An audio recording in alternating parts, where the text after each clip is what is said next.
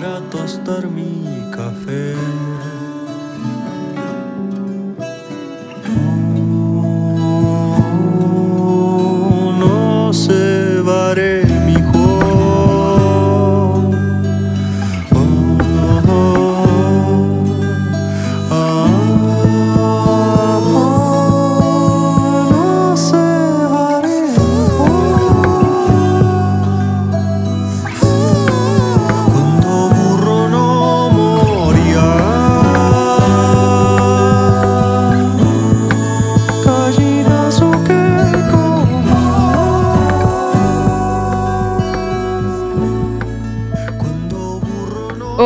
Les damos la bienvenida a nuestro tercer podcast, ¿Cómo afecta el consumo de carne al planeta Tierra?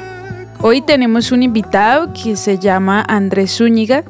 Él tiene una alimentación a base de plantas desde la convicción del cuidado por los derechos de los animales. En el desarrollo de este podcast, él nos irá contando sobre su estilo de vida y su trabajo. Hola Andrés, bienvenido a nuestro podcast.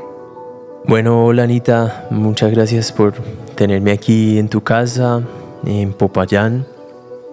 Eh, hemos compartido un rato agradable ayer en, el sendero que hicimos, eh, yendo a la cascada, eh, al río, el cofre, ¿no?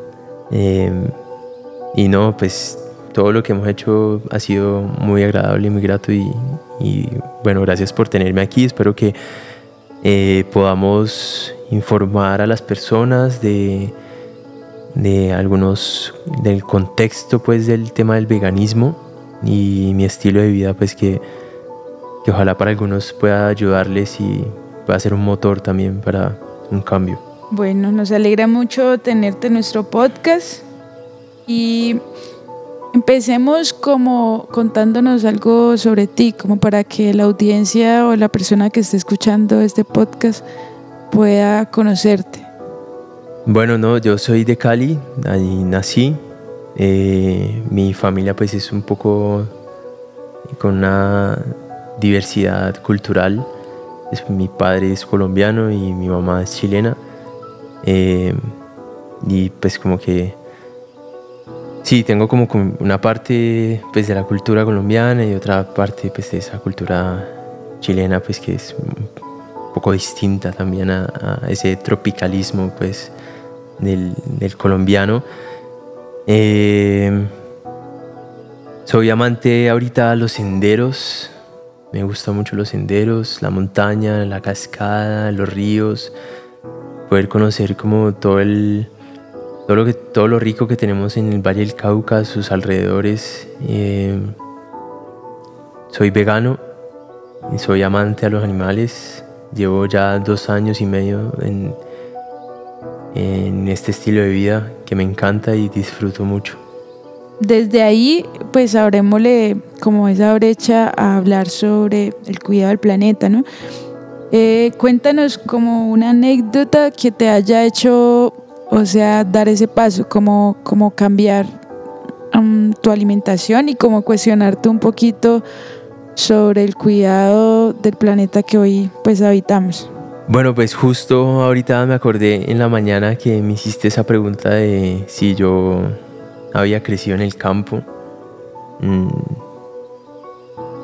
Te dije que no, pero sí en realidad pues me acordé de la finca pues que habíamos vivido con mi familia y me acordé de algo que no te dije y es que eh, en las mañanas con mi abuela íbamos a, a- a- sacar leche pues, eh, de una vaquita que queda al frente y eso lo hacíamos todas las mañanas. Entonces como que me acordé de eso y, y como que como que siempre que estoy como en un lugar así de campo me, me acuerda a eso, me acuerda a mi finca, a mi lugar y siento que en algún punto de mi vida pues ojalá pueda vivir eh, estando en el campo, rodeado de naturaleza, pues como estamos ahorita y, pues ya viste pues lo agradable que me siento y lo cómodo que estoy, porque en realidad lo disfruto mucho.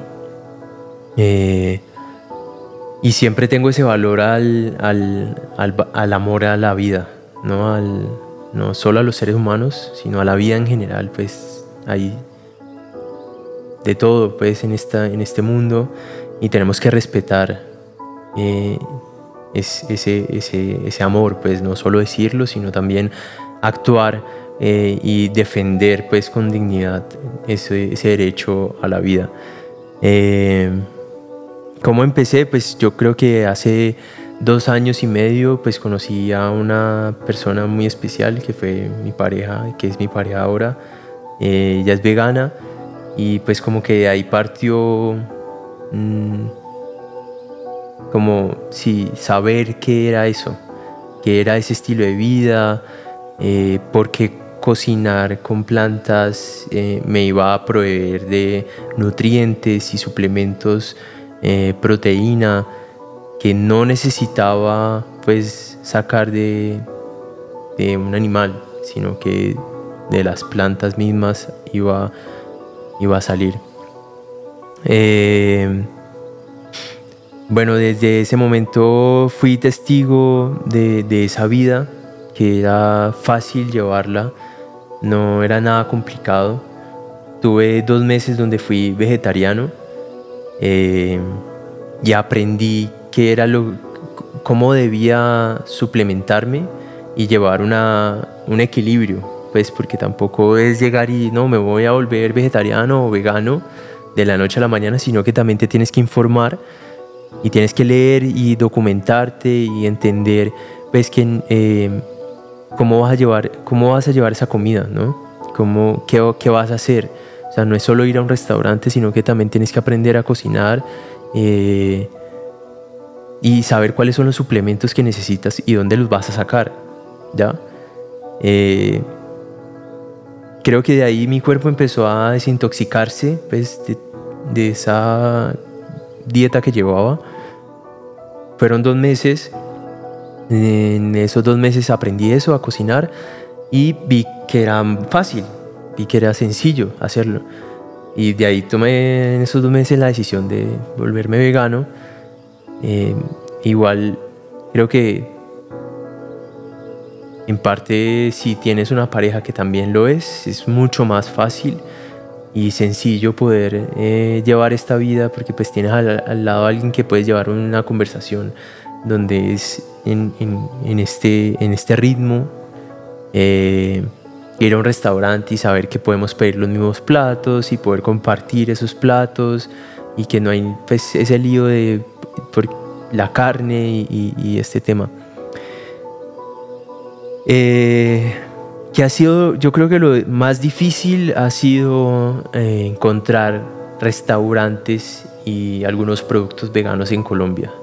Ha sido lo más difícil. Yo pues he tenido la fortuna de viajar a algunas partes. En Bogotá, por ejemplo, hay restaurantes veganos increíbles, eh, pero creo que todavía falta. Y viviendo en Cali son contados cinco restaurantes que hay veganos. Eh, y entonces te toca pedir como el mismo plato. Entonces yo creo que lo primordial es saber cocinar. En tu casa saber qué es lo que, eh, que vas a hacer, saber un, algún postre o una comida que te guste y, y, y poder saber que en, en, el mercado puedes conseguir esos productos. ¿no? Eh, bueno, y, y, eso. Yo creo que esa es, el, la anécdota fundamental fue haber conocido a esta persona de que fue la que me ha, impulsado pues a llevar este, eh, este estilo de vida. No, o sea, pienso que, que igual yo también tenía un impulso en mi vida, venía con, con cambios muy fuertes, había vivido en Chile también, eh, había regresado a Colombia eh, con el tema de la pandemia y creo que todo eso me hizo como hacer un clic en mi cabeza. Conocer a esta persona fue como ya ese impulso de eh, puedo hacerlo y puedo hacer este cambio y en realidad también ha sido eh, parte de lo que soy, ¿no? Del, y lo que soy hoy y lo que quisiera hacer en un, en, en un futuro, pues poder ser más claro y ayudar muchísimo más, no solo con mi dieta, sino tener eh, como un activismo ya más centrado. Ahora que tú hablabas sobre tu abuelita, siento que siempre ahí ha sido como la mayor anécdota y el referente que nosotros tenemos, ¿no? Mi abuelita es campesina y es de las personas que pues yo crecí viéndola que se echaba la leña al hombro y la hierba para los animales y mientras ella ponía el peso más fuerte en su espalda me pasaba como cuatro hojitas para que yo lleva, llevase a los cuyes y a sus animales y ahí como que la cultura nos domestica a como a, otras vertientes de que los animales son nuestra comida, ¿no? Pero después mamá también me decía que yo desde pequeñita como que no, no, no quería recibir el, el pollo y se volvió un conflicto porque era como, o el animalito porque era como, no te paras hasta que lo termines. Entonces como que todas esas cosas eh, me, me, refiero al referente de nuestras abuelas porque uno siempre regresa ese amor por la naturaleza, ¿no? Como que ellas siempre te enseñaron a su forma eh, ese cuidado, ese cuidado por el otro, así el fin fuera, pues no sé, como, como el alimento pero siempre uno lo llevaba desde otro sentido también, como que había esa parte bonita del cuidado, no con el fin de que te lo ibas a, comer, sino con el fin de cuidar, de que estabas alimentando un animalito, ibas por la hierba del animalito. Y pues después en los otros referentes y anécdotas que tú cuentas, yo siento que es como al final uno siempre... Hay un ser muy bonito para mí que se llama Flor de María y ella me dice, solo te recuerdo lo que tú ya sabes, como que al final las personas llegan, pero es como a recordarte algo que tu alma ya sabe, que te queda sembrado ahí, que uno dice, claro, es que tiene sentido. No es como que te están lavando el cerebro, colonizando el pensamiento, sino que es como algo más, más profundo, que, que uno decide, uno decide, pues sí, tiene, puedo hacerlo, puedo hacerlo, entonces lo hago. Eso me parece muy bonito de, tus, de tus anécdotas.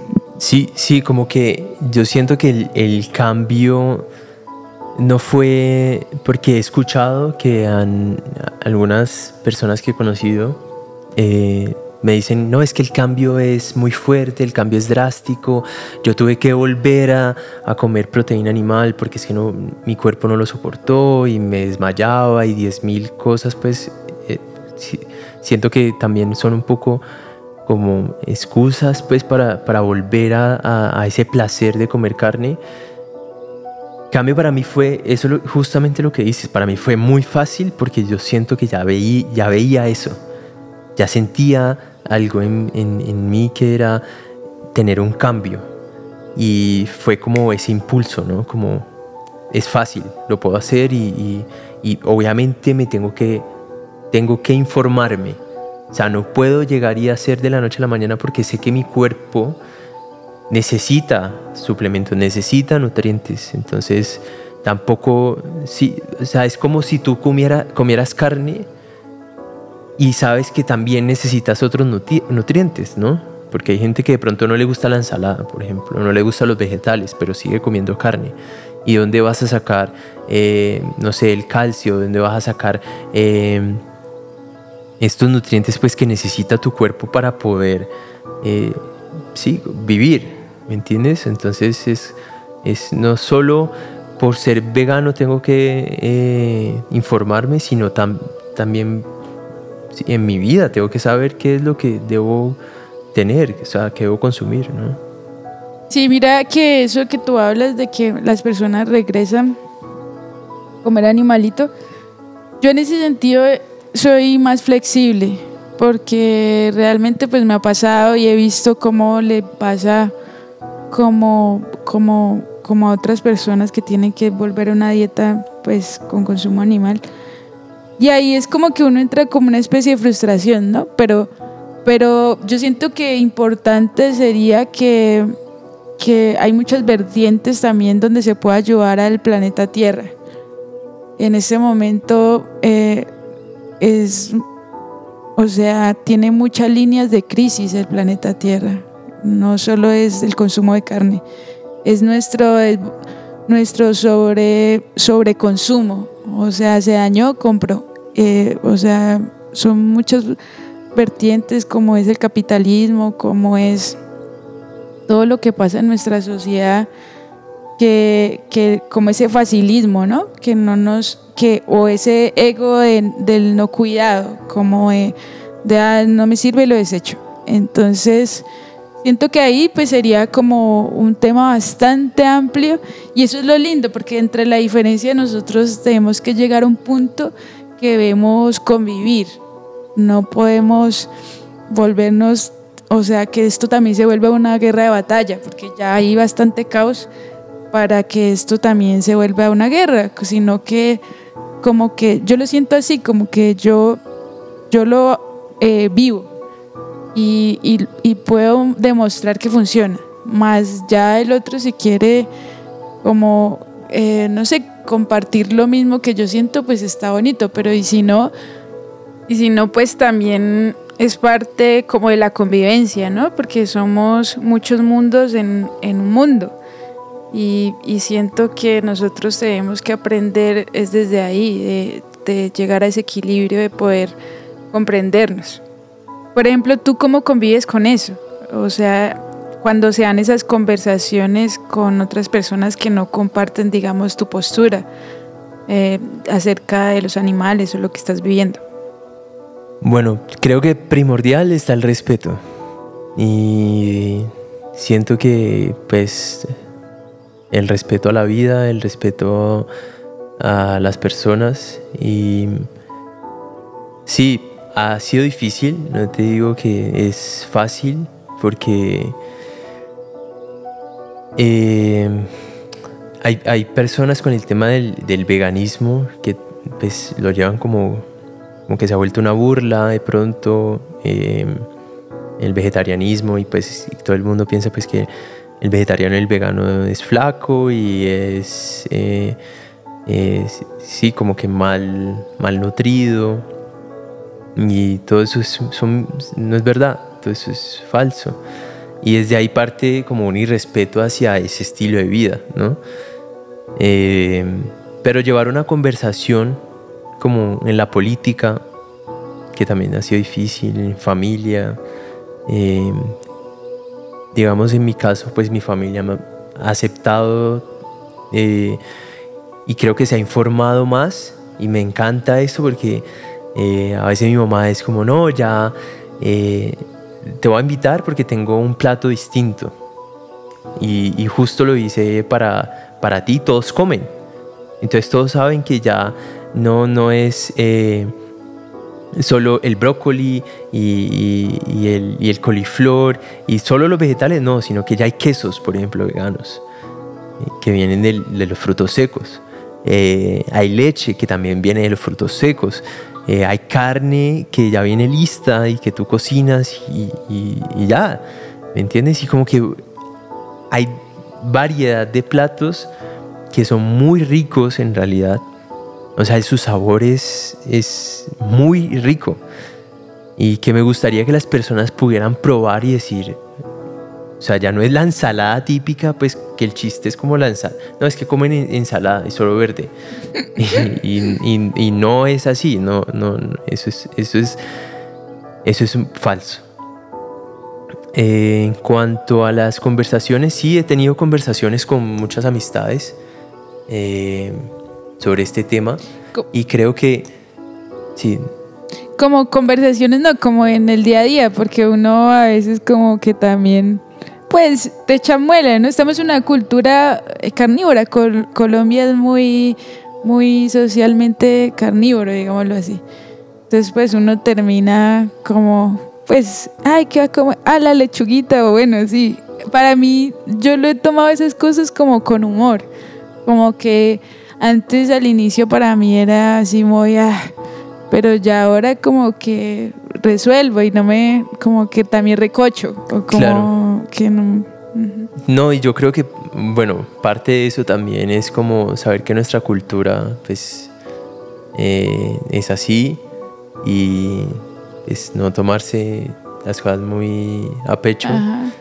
Eh, sí, de pronto soltar una carcajada, reírse, pero a la vez también como tratar de que, de que, de que esa persona también sepa pues que, eh, cómo informarla, ¿no? De reírse, pero a la vez decirle, pues, mira, yo también como esto, ¿no?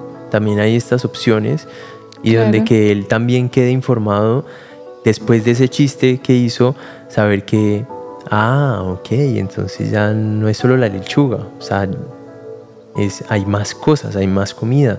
Eh, sí, como que tratar de que, que coger eso y envolverlo un poco y decir, pero también tienes esto, o sea, también tienes esta información donde ya ese de pronto, esa persona que tiene ese chiste, de pronto ya lo puede volver como algo más, como una información más. Claro. Entonces de pronto ese chiste ya no lo va a volver a hacer porque ya va a decir, sí, o sea, yo sé que ya no, ellos no comen solo lechuga, ¿me entiendes? Sino que, por ejemplo, hay hamburguesas veganas y, está la carne vegana. Está el jamón vegano, por ejemplo, que hay personas que dicen jamón vegano, pero ¿de dónde? Lo hay. Hay queso vegano. Entonces ya sabes que se- te puedes hacer un sándwich con jamón y queso. eh, el perro, un perro caliente con chorizo vegano. Todas esas cosas como que tan eh, de nuestro de nuestra comida diaria pues que uno puede encontrar en cualquier chuzo por así decirlo lo hay vegano ¿me entiendes? como que ya no es como el pues el chiste típico sí pero podría pasar más algo eh, sí como que no se vuelva como algo tan tan desinformado sino que como que ya sepas que pues que eso no, no existe así tan Y eh, eso me pasó una anécdota con mi hermano y era que pues él buscaba información para demostrarme que el consumo de carne era viable, que pues lo necesitábamos y todo. Y pues ese día me muestra un video y el video era bastante diseñado visualmente, muy bien, muy buen, muy bien ilustrado. Y hablaba de eso, de las salchichas eran, pues que realmente eran muy tóxicas para el ser humano. Entonces terminamos eh, de ver el video que la OMS saca los datos y pues aquí ya nos vamos adentrando a ese tema. Y, y entonces mi hermano termina diciendo, no más salchichas, no más salchichas.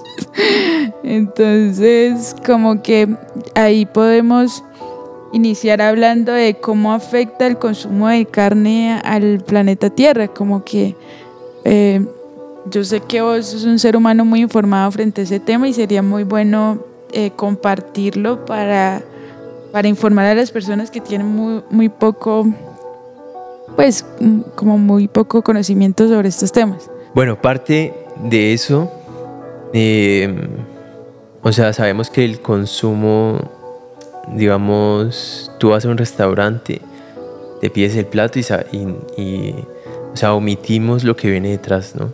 Omitimos eh, todo el proceso que lleva ese plato de carne para llegar a tu, a tu mesa, eh, o que vas al supermercado y te vas a compr- comprar la salchicha o el, el pedazo de carne o el pedazo de pollo, pero no omitís, es el, el- lo de atrás, lo que viene atrás, proceso. el proceso, exacto. Eh, ese proceso, pues lamentablemente es eh, muy doloroso. Mm, yo creo que si todos tuviéramos, antes, antes de que... Hay, hay una, un comercial, una propaganda que hacen en Inglaterra, creo. Está en YouTube. Podríamos dejarles, no sé, el, enlace.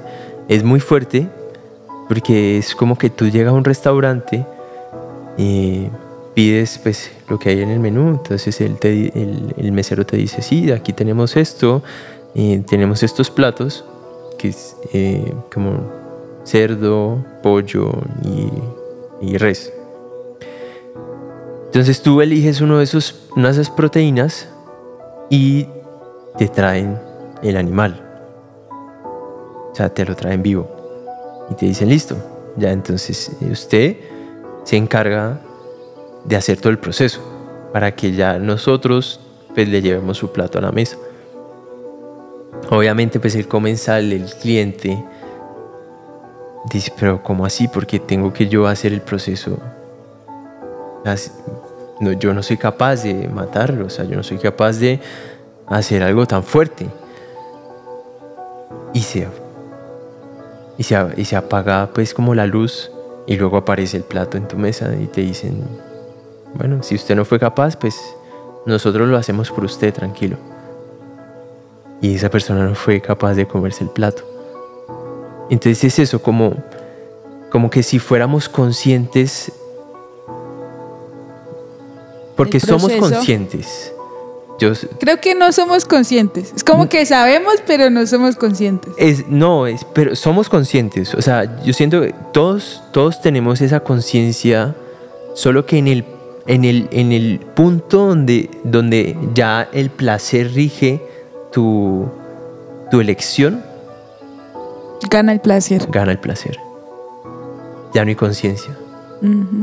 Y es ahí el, el- el problema más grande, porque pues solo por saborear y tener ese, ese sabor en, en mi boca y sentirlo y, tener en cuenta que eso dura que cinco minutos, un minuto, y el resto qué, acabaste pues con una vida eh, para solo tu placer, ¿entiendes? Eh, y bueno, y si nos vamos al... O sea, no solo somos nosotros, no solo es uno, una persona que llega al restaurante. Son mil personas que van a llegar a ese restaurante. O millones de personas que van a llegar a un supermercado. No solo aquí en Colombia, en el mundo. ¿Me entiendes? Entonces no es que, ah, es que, porque parte de mí? Porque, porque tengo que ser yo. Porque yo tengo que hacer el cambio. Porque tú eres una de esas millones de personas. Y si tú lo haces, de pronto con, con esto que estamos haciendo, con este podcast y mi vida, y no solo mi vida, sino la tuya, eh, o la de mi pareja, o la de personas que son veganas, pues ya son más y más y más personas, ¿me entiendes? Entonces ya el consumo va a empezar a bajar. Y por eso parte de ti, por eso parte de cada persona, porque es ahí donde tenemos un ejemplo de que sí se puede vivir así, de que sí se puede vivir más consciente, no solo el, el placer y dejar que el placer eh, rija nuestra vida, ¿me entiendes? Sino también ser consciente de qué está pasando, qué hay detrás. O sea, si, si sabes que la ganadería explota 25 millones de, de- de tierra, 25 millones de cabezas, por ejemplo, anualmente, que es una cifra del DANE, eh, anualmente, imagínate, 25 millones de cabezas, o sea, es- son cabezas de res.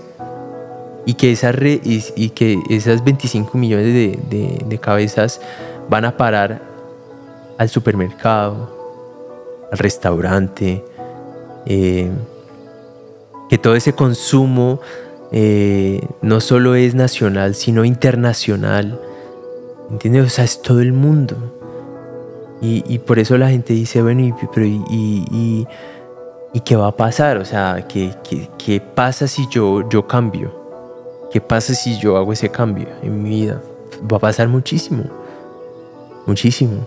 Muchísimo. O sea, eh, la, la industria va a tener que mirar otras opciones. Por ejemplo, hay una marca aquí colombiana que ya está, que vende carne eh, animal, product- eh, em, proteína animal, pero tiene otra rama donde vende proteína vegetal. ¿Por qué? Porque se están viendo obligados a que a que pasen Porque este hay tipo mercado. de cosas. Exacto. Entonces, eh, no te lo comenté, pero digamos hace dos años y medio pues que comencé en esto, eh, me acuerdo que nosotros íbamos a, con mi pareja a mercar en un supermercado conocido eh, en Cali y era muy duro encontrar una leche vegetal, muy difícil, un queso vegetal. No, eh, la verdad era imposible, no había. Tocaba ir a un sitio especializado, pues, donde podías encontrar todo este tipo de productos. Eh, el año pasado,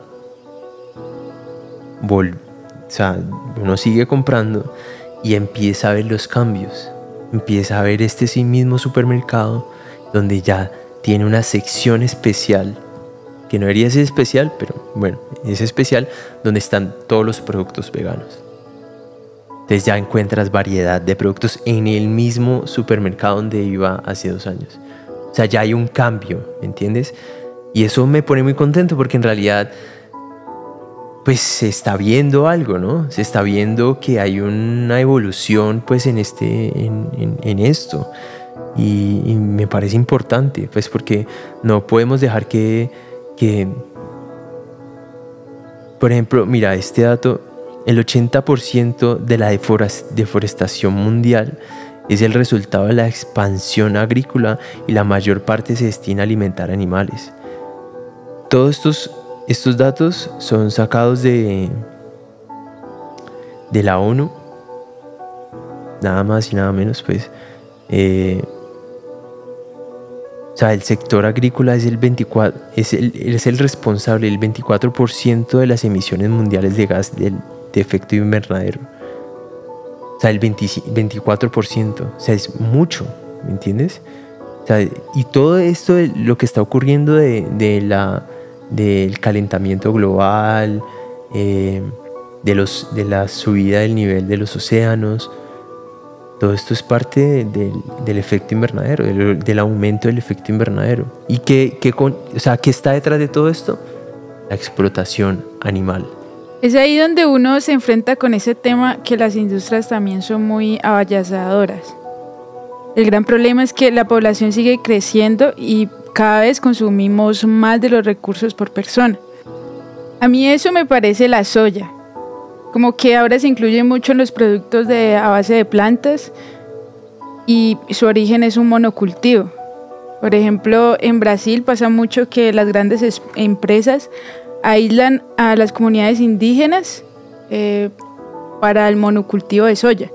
Entonces, eso está desforestando todo el Amazonas y una parte de Mato Grosso, y no solo en Brasil, sino en toda Latinoamérica. Entonces es ahí donde uno se debe, pues donde uno debe reflexionar de dónde proviene lo que estamos consumiendo.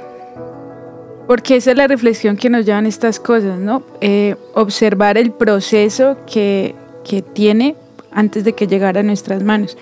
Como las grandes empresas hoy reconocen el mercado también de, de la cocina base de plantas, pues, o sea, la idea es tampoco dejar que esa soya se pase a esta clase de alimentación porque igual seguiría la deforestación. Entonces ahí es como son cosas de que debemos tener un poco de cuidado.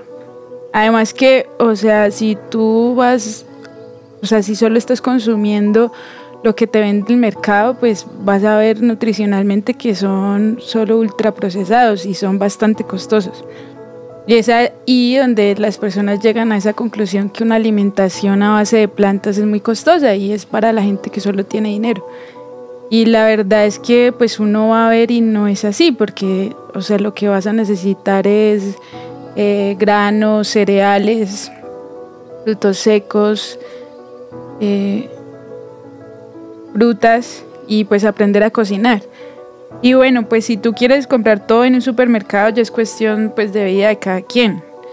Igual alguien que es carnívoro también podría comer carne angus todos los días y ya es cuestión de su bolsillo. Entonces ahí es donde viene mi pregunta si a ti Ahí es donde viene mi pregunta si tú crees que ser vegano es, es costoso. Bueno, primero, la soya y la deforestación de la soya está utilizada también para la ganadería. Entonces esa deforestación no es solo para el consumo humano, sino que también es para el consumo animal. O sea, que también va a parar a la, la ganadería. Y, y creo que es el mayor porcentaje que pasa en la, que va a parar en la ganadería. O sea, que parte de un problema, pues, sí sigue siendo la ganadería. ¿Me entiendes? O sea, esa deforestación que está pasando en el, en el Amazonas es, es- El mayor problema es la ganadería. Y todos esos lotes donde están deforestando, sí es para la soya, pero la soya también es utilizada para, para sí, el consumo animal. o sea, e- es, es eso, o sea, sí, eh, el, el realmente problema es que se usa para la ganadería, pero el realmente problema es que no dejemos que eso también se, se utilice, o sea, se pase para, para la cocina a base de plantas, ¿sí me entiendes? Porque termina uno viendo que pues en esos productos eh, soya, soya, soya, soya. Y no quiere decir que, porque también aquí en el Cauca hay eh, soya orgánica y la siembran y, o sea, el problema es no es la soya, sino cómo se siembra o de, de dónde, o ese avasallador de, de que termina con toda la selva, que termina con toda la biodiversidad. Entonces es como, como por ejemplo lo que tú decías hace un rato, como, como ver el proceso de, de dónde viene, que a veces es hasta, o, o sea, desde mucho cuidado. Sí, es que el, el- el tema es, bueno, digamos aquí, pues hay un dato, pues que es el, el 70% de la soya es para el uso industrial. Ujú. O sea, parte, Ujú, lo que te decía, pues Ujú. parte de, esa industria, la ganadería. Eh, hay que tener un equilibrio. No siempre deben ser granos. Eh, la soya, pues por ejemplo en mi, mi dieta diaria yo casi la soya no la utilizo. Eh, obviamente te- hay que tener una fuente de proteína, que son los granos. Pero si tú, a ver, si llegásemos nosotros a ser en el mundo, ojalá que fuéramos todos, tuviéramos una dieta a base de plantas, creo que la distribución de las tierras estaría mucho más planeada, mucho más organizada que la que hay ahora, que esa es la lucha de nosotros. O sea, en este momento la ganadería lleva todo, todo, todo, todo por, por encima eh, del, para el su consumo, para poder responder al consumo que nosotros tenemos. Bueno, que las personas tienen, las personas que consumen proteína animal. Eh, por eso yo creo que lo primordial es tener un equilibrio en, en nuestra vida, de saber qué es lo que vas a consumir y si en lo posible, si, si digamos tú tuvieras un terrenito y tuvieras tu casita, pues como aquí la tienes, ojalá nosotros mismos, las personas que tienen esa posibilidad de hacerlo, lo puedan hacer. Para darle esa otra posibilidad a las personas que no pueden acceder con un sueldo mínimo, que sí puedan acceder a productos orgánicos en un supermercado y que puedan ser O en las galerías. o en las galerías, que puedan ser de a un precio favorable.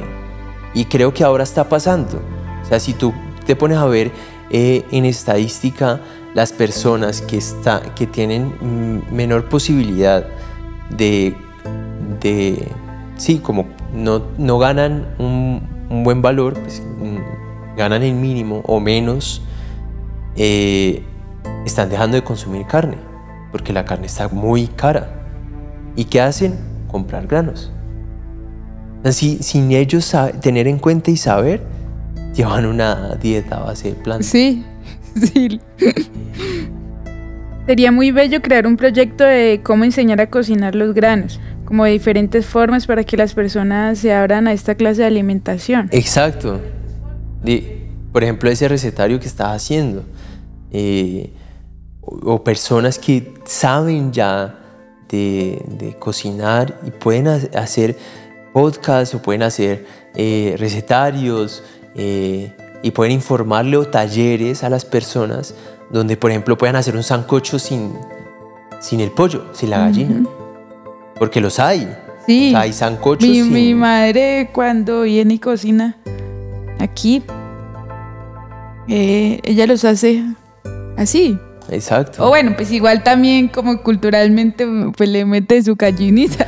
Pero, Pero por pero- lo menos toma la opción, o sea, sabe que está la opción y, y sabe igual. Y le dice a mi abuelita, porque mi abuelita también es. Bueno, cuando yo me volví vegetariana fue, ¿y usted qué come? Como el, el IT, no, este engendro, ¿de dónde salió? Ajá, qué entonces- complicado. En realidad, estas personas ojalá fueran eh, poco más instruidas y saber que pueden hacer una frijolada sin la carne, eh, un ajiaco sin el pollo y que es, tiene- es el mismo ajiaco. ¿me ¿Entiendes? Es el mismo sabor del ajiaco. Porque a mí me, a mí me encanta el ajiaco. Ahora lo consumo sin carne y me parece espectacular. Igual de rico, el mismo sabor. eh, es que Sí, o sea, es fácil cuando uno quiere reemplazar, ¿no? Cuando, cuando uno trata de reemplazar como esas comidas que antes tenías, pues con el consumo de la proteína animal, ahora con la proteína vegetal.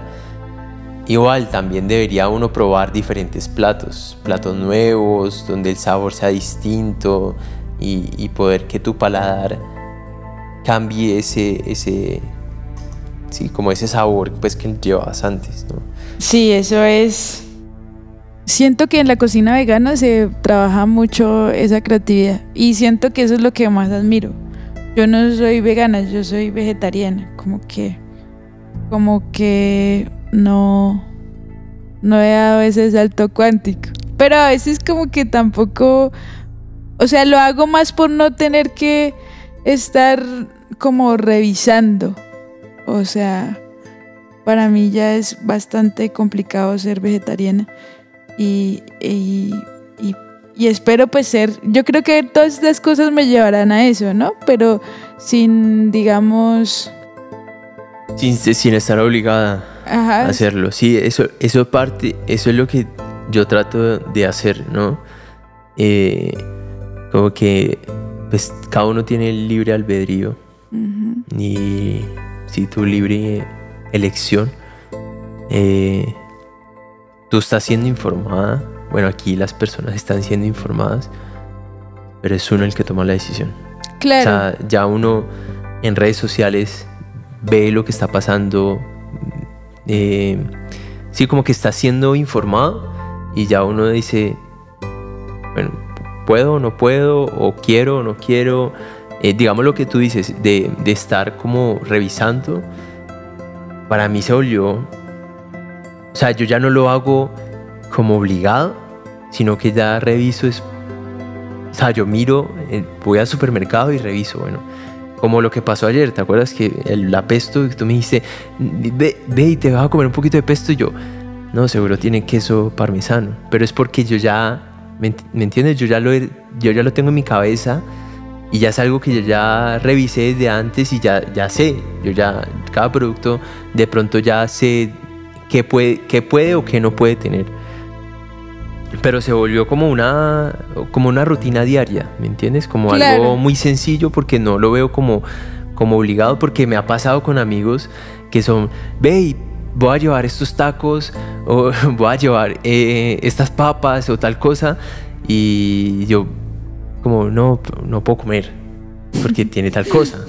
Entonces, más, porque no más bien llevas esto o tal cosa y ya ¿me entiendes? Como que como que ahí yo a mi amigo o a la persona que esté ahí también le informé, le generé un granito. Porque pronto tú ya sabes que pronto ese producto tiene queso parmesano. Porque, bueno, otra cosa, pasa y es que las, a veces las personas como que, eh, por ejemplo, yo soy, o sea, mi, la leche de, de vaca me genera malestar. Y creo que a muchas personas les pasa eso. Eh, entonces, ¿qué? Hay productos que tú no te das cuenta sin leer, te caen mal. Y de pronto vas a ver y leche en polvo. ¿Por qué me, por qué me cayó mal? Ahí está. la respuesta, ¿me entiendes? Porque de pronto sos, eh, tenés problema con la leche de vaca. Eh, ¿Me entiendes? Como, como que si te empiezas a percatar de comidas o productos que compras, empiezas a caer en cuenta de, de que te, de por qué te caen mal, de por qué te está cayendo mal, o porque te toca ir al baño corriendo porque al- algo te comiste que algo... Sí, sí, te entiendo. Yo como que también lo hago porque como que yo ya me, como que, no sé, como que eh, que me den un postre y llegue el otro pues que me lo dé así con mucho amor y yo digo, no, es que tan... Como que a mí eso todavía me, me cuesta, como que prefiero recibirlo, como que decirle no, gracias, no. Pero pues seguramente no sé, el camino es largo. Y también uno, de, pues, de tanto estudiar y de tanto ir comprendiendo cosas, pues uno también pues toma decisiones. Yo creo que parte de ahí tomar decisiones. Eh, frente a lo que estábamos hablando sobre cómo afecta el consumo de carne eh, al planeta, eh, sería bueno que hablemos de los gases invernaderos. ¿Cuál es la consecuencia, o sea, de estos para el planeta? Bueno, el aumento de lo, del, mm, de los gases de efecto invernadero, eh, en parte pues eso es lo que nos dio la vida, todos los seres vivos. Pero si hay un aumento, un desequilibrio de como de esos, sí, como esos, ¿cómo se puede decir? Como esos efectos, pues, hay consecuencias. ¿Qué consecuencias hay? Aumento de, de la temperatura, eh, los glaciares se van a empezar a derretir, van a empezar a desaparecer, eh, se van a empezar a, sí, nos vamos a empezar a descongelar más o menos y el nivel del- de los océanos va a aumentar. Eso tiene consecuencias en las especies. ¿Por qué las especies? Porque pues hay, hay animales, pero la mayoría como nosotros también tenemos que, eh, pues como, o sea, ¿qué, qué es lo que necesitamos? Necesitamos este tipo de temperatura, porque es que si hay aumento de temperatura, entonces o sea, nos vamos a desequilibrar en, en nuestro cuerpo. Eh, eso mismo le pasa a los animales. Hay animales que viven en sectores donde pueden sobrevivir y ¿qué va a pasar? Se van a tener que mover, movilizarse. Eso tiene unas consecuencias también en, en la especie. Eh, según aquí lo de la ONU, que era la información que te, que te quería dar, entre el 2023 y 2027 se prevé la temperatura global media anual cercana a la superficie que sea entre 1.1 y 1.8 centí- centígrados superior a la media. O sea, cada temperatura dentro de lo que es normal ahora va a aumentar entre el 2023 y 2027. O sea, ya en este momento estamos siendo... Wow, ya es un, ya uno Y sale 11 de la mañana y uno ya siente así como Ustedes lo están la sintiendo. piel. Justo ayer hablábamos de eso aquí en Popayán, pues ustedes ya están sintiendo eso. El calor, el calor es muy fuerte. En Cali igual también. En Cali se está sintiendo demasiado fuerte. Lo que, está- lo que pasó hace unos meses en España, lo que pasó en Chile, o sea, ese aumento del calor y la gente, o sea, es lo que te digo, como que tú tienes que ver, o sea, tú tienes que estar viendo qué es lo que está pasando, porque es justamente lo, lo que están demostrándote aquí. Eh, mm, ¿Qué más? A ver. No, o sea, es como informarte, ¿no? Informarte de qué es lo que está pasando en el planeta en este preciso momento y con ese tipo de información saber de dónde proviene, ¿no? Si viene de la explotación animal, la explotación de tierras, eh, El plástico. el plástico, por ejemplo, algo que no hemos tocado y es el tema del consumo diario de ropa. Ujú. Entonces la gente, por seguir una moda, eh, no, es que, por ejemplo, hay estos, eh, el fast fashion, es como estos, estas marcas que sacan, pero que tú vas al día siguiente y ya tienen otro producto y, y así, y la gente empieza a consumir y consumir y consumir sin tener como un equilibrio y decir, o sea, hay ropa que yo ya no utilizo, hermano. ¿entiendes? Como es lo que yo estoy haciendo ahora. Por ejemplo, para mí comprar algo es como, o sea, ya es que Necesario. sí es necesario. ¿Me entiendes? O sea, ya Que ya estás caminando sí, en la ya, suela. ya.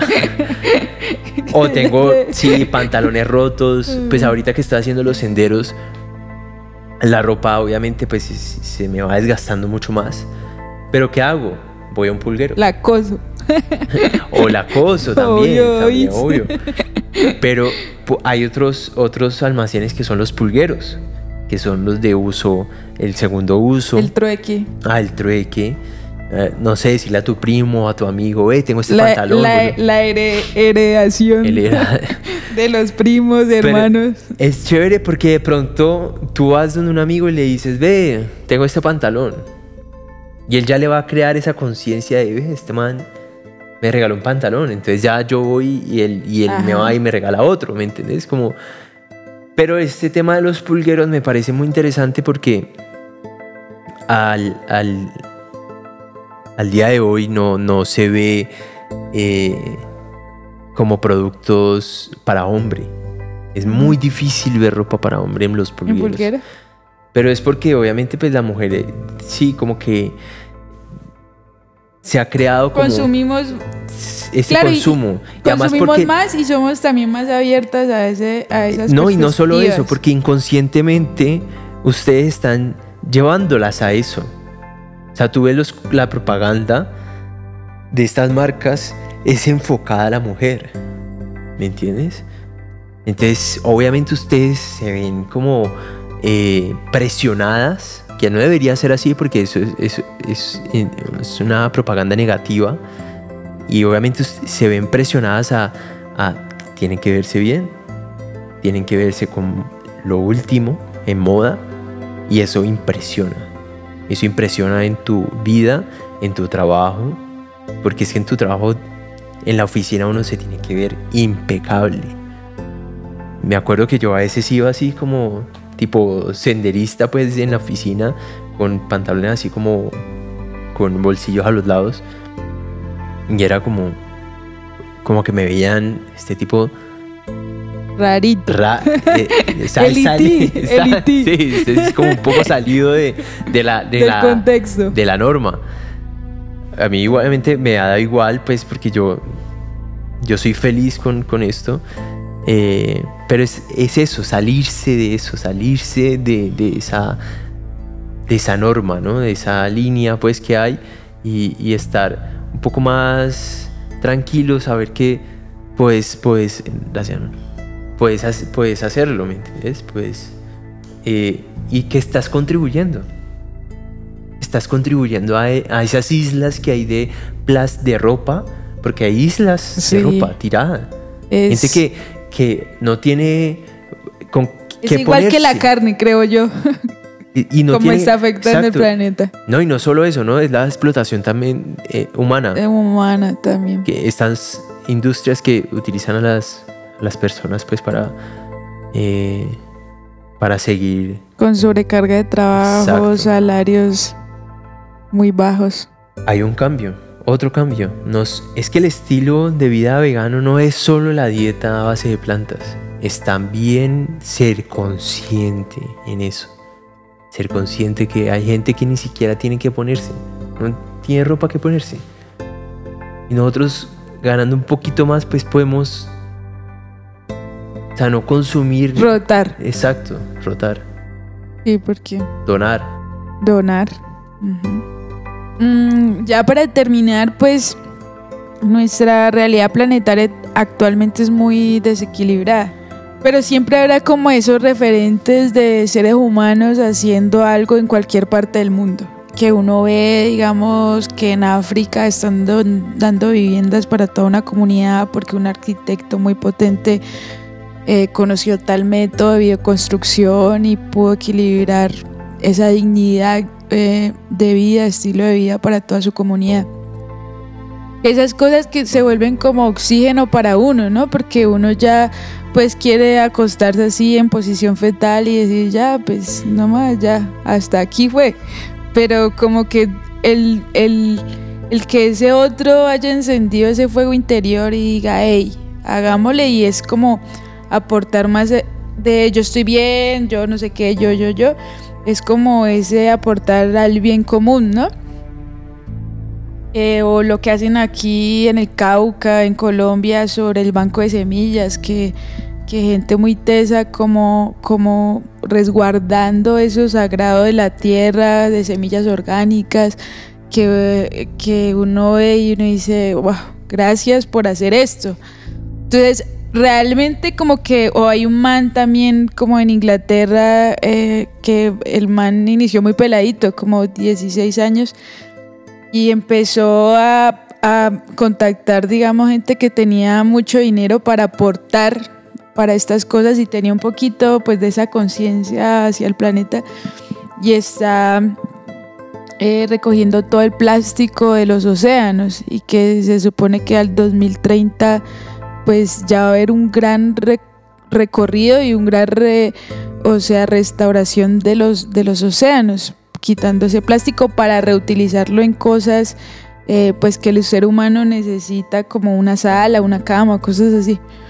Entonces esas cosas dan como, como que uno dice, "Oh, vamos, vamos a- a equilibrar un poco como este planeta. Y en, en eso, ¿cuál ha sido, digamos, uno de tus referentes eh, que, te ha, que te ha fortalecido? De que uno diga, pues, que, que, que te haya interesado, digamos, su camino de lo que está haciendo por el planeta.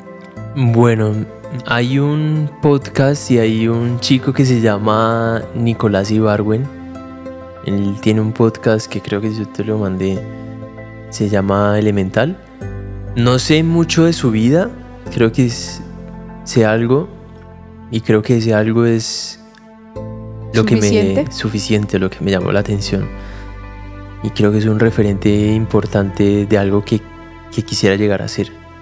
Eh, él también es vegano y también lleva una vida así medio deportista. Eh, y es buzo, si no estoy mal. Eh, y él está protegiendo áreas del Pacífico, haciendo el uso de su, de su información, protegiendo las ballenas que llegan, que llegan una temporada, eh, y es- más especies pues, que llegan a- al Pacífico a protegerse un poco y que han sido afectadas por, también por, por, por esa temporada ¿no? de avistamiento de ballenas y ese turismo que se crea en, en- esa época, pues que creo que ya, casi llegamos a ella. Creo que él es un referente importante en, en, mi vida, pues, creo que ese podcast me ha dado mucha información eh, para querer ser alguien, para poder ser eh, un ejemplo también, porque creo que con el ejemplo de su vida ha hecho que mm, me dé esa información y ese ejemplo para poder, por ejemplo, hacer los senderos y con esos senderos pues mostrarle a la gente pues que, que hay ese tipo de montañas y Que ese tipo de cuidar. cascadas y hay que cuidarlas, exacto Ujú. y, y no se cuidan solas. O sea, puede que la naturaleza se cuide sola, es que nosotros vivimos aquí y, y nosotros somos parte de ese... eh, o sea, es que no es cuidarlas, es, es, es prevenir, ¿me entiendes? Como no tirar la basura, a saber que esa basura va a parar a algún lado, o sea, esa basura no se desaparece. O sea, uno no tiene una bolsa y, ah, no, ya. ¿Y dónde va a parar? Porque esa bolsa de basura puede parar a un río, puede parar al, al estómago de un animal. Entonces todo eso es saber que ser más consciente de eso, ¿entiendes? Eh, no sé, y referentes siempre creo que aparecen en la vida de nosotros. O sea, conoce uno, no sé, a Anita eh, y de pronto hay algo que tú me puedes dar eh, como un, ejemplo de algo que yo quisiera hacer, eh, amigos que tengo y durante el, el camino pues que voy conociendo personas me muestran algo y que de pronto puedo coger algo de esa persona. eh, mi pareja también, que creo que todos los días nos alimentamos y hablamos de temas que- y actualizamos pues nuestra información y toda esa información es importante también para mí tenerla y, y tener ese referente pues es importante para mí. Creo que esa es la frase, como que debemos cuidar el planeta Tierra. A eso vinimos. Realmente no veo otro sentido estar en este planeta que cuidarlo. Y es- en eso estamos, ¿no? En- pues vivimos todos aquí, somos una comunidad grandísima, que no solo somos humanos, somos toda una, una comunidad muy grande. Y es eso, ¿no? Aprender a cuidar, a cuidarnos, a cuidarse, porque igual no vamos a poder dar de lo que no tenemos. Tenemos que empezar por nosotros mismos y Andrés, la verdad, muchísimas gracias por estar aquí. Pues ya este es el momento de la despedida. y no queda otra que agradecerte eh, por tus palabras, por tu presencia. Andrés Inestrosa por, por ser ahí la mano derecha que, que, alcahuetea, que ayuda y que, me, me- que sirve con su corazón grande. Y pues nos vemos en el próximo capítulo.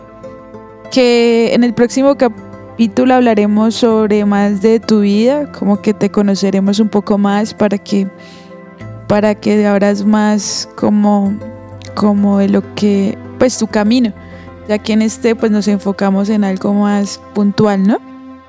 Entonces, no sé si quieras decir algo más. No, pues agradecerte también por la invitación, a Andrés también por ahí, por la compañía y, eh, y ayudarnos pues con este tema del sonido. A la canción que me mostraste, que pues me imagino que la gente la está escuchando, eh, que me parecía increíble también este chico Sebastián, Sebastián Agredo. Eh, ¿Cómo es que llama la, la Cayana?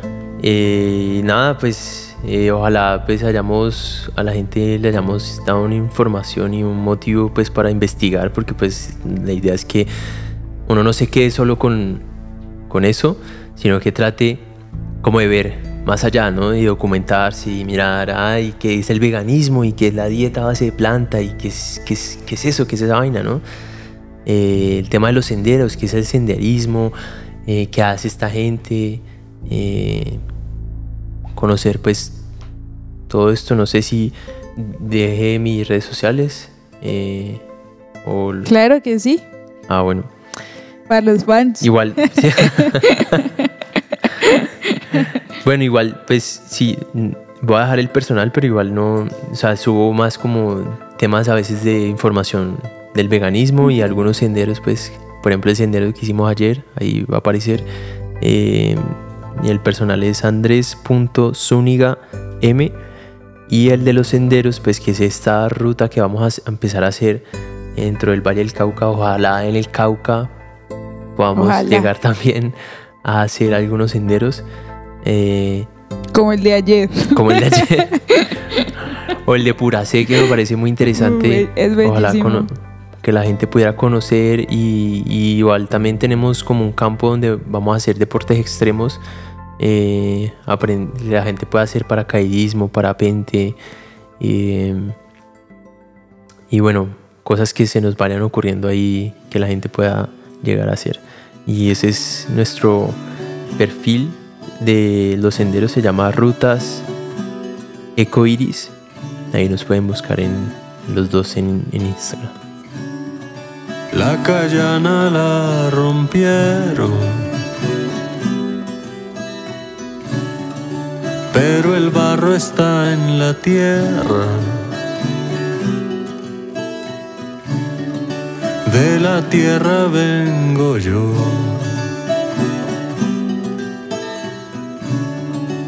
Y para la tierra voy. Porque soy un ser humano. Y mientras tenga mi... Gratitud por llegar a este punto del podcast. Yo soy Ana María Sánchez y este podcast se llama Por un planeta que honre la vida, una iniciativa de Germina bajo la producción de Andrés Sinestrosa. Para tostar mi café. La canción que escucharon durante este podcast se llama La Callana, una creación de Sebastián Agredo, cantautor caucano, el cual pueden escuchar en todas las plataformas digitales. Nos vemos el próximo capítulo. Adiosito.